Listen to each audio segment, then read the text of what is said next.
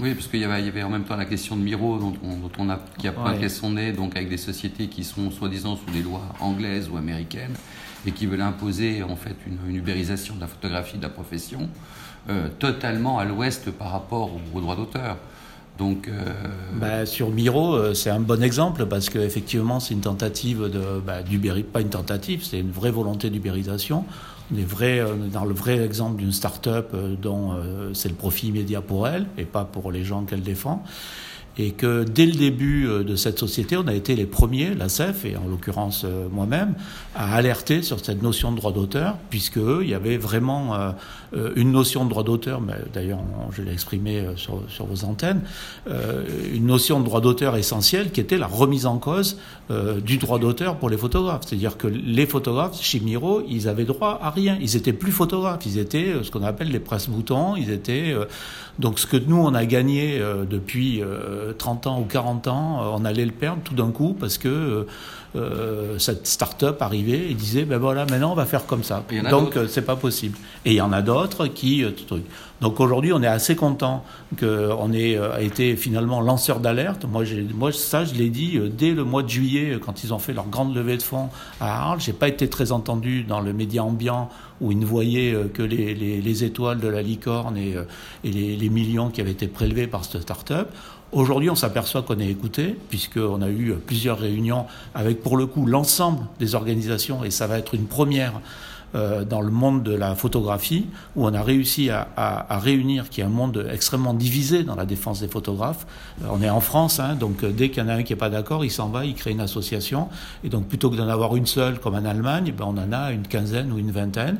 Mais là, sur Miro, pour la première fois, on a réussi à mettre tout le monde autour de la table. Et il y a un communiqué qui va sortir dans les jours qui viennent, signé par l'ensemble des organisations de défense des photographes, tout azimut confondu, toutes les, sociétés d'auteurs, tous les syndicats de journalistes, euh, l'ensemble des associations, pour dénoncer Miro et pour lui demander qu'il applique la loi à la fois sur le droit d'auteur et à la fois euh, sur les droits sociaux, parce que sur les droits sociaux aussi, et évidemment euh, sur la question du prix, parce qu'au-delà du droit d'auteur, il y avait les pratiques commerciales qui étaient faites par cette société qui étaient très désavantageuses pour les photographes, qui aujourd'hui sont pieds et poings liés et qui acceptent à peu près n'importe quoi. Oui, vu la pression économique qu'ils subissent, effectivement, et donc euh, euh, pratiquement euh, l'absence de dialogue qu'ils peuvent avoir avec des clients ou des grosses sociétés qui maintenant font passer leurs appels à projets par, enfin, à travers les agences, Magnum, mm. Tendance Flou, Myop. Donc c'est vrai que les indépendants se retrouvent totalement démunis par rapport, à, par rapport au marché de la photographie, puisque plus aucune société ne veut traiter en direct avec les auteurs. Exactement, Exactement. Donc il y a vraiment un stress profond qui s'est créé, d'où je pense la niche dans laquelle c'est Casemiro pour récupérer euh, de la photographie professionnelle à un tarif euh, nul. Quoi. Bah ouais, et pour récupérer des photographes qui sont en difficulté, donc qui voilà, et Miro le dit, puisque c'est un complément de salaire, un complément pas de salaire justement, malheureusement, un complément de revenus, mais pour des gens qui sont déjà en précarité. Quoi. Et, et donc on, leur fait, alors il y a des missions à 25 euros de l'heure, enfin je veux dire, autant aller faire... du ménage Enfin du ménage, moi j'ai rien, j'ai beaucoup de respect pour les, les gens qui font le ménage mais heureusement qu'ils sont mieux payés que ça. Heureusement, parce qu'on est, on est, on est dans le délire le plus complet. Et comme on est dans une profession artistique qui est attirante, où euh, il y a beaucoup de monde, beaucoup qui veulent. Euh, c'est souvent une profession secondaire, une activité secondaire, et donc on se retrouve euh, ben, dans une offre de marché qui, est mauvaise pour les, pour les photographes, qui est mauvaise tout simplement parce que ben, il y a trop de photographes par rapport à une demande. Alors, moi, je suis pas persuadé qu'il y ait trop de photographes, parce que la demande, elle est énorme. Mais le problème de la demande, c'est que la demande, elle se veut être gratuite ou le moins cher possible.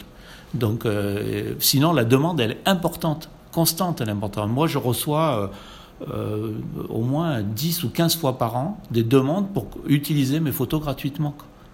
Et, en me disant qu'il n'y a pas de budget, il n'y a pas de machin. Alors, dans ce pays, c'est l'auteur qui choisit. Donc, moi, j'ai encore, quand on me demande de faire gratuitement, Bon, Je, peux choisir, je peux dire, si c'est une association caritative que j'ai envie de soutenir, je peux offrir les droits euh, pour une utilisation. Mais il y a des fois des demandes où on est borderline et où moi j'ai le pouvoir de dire non.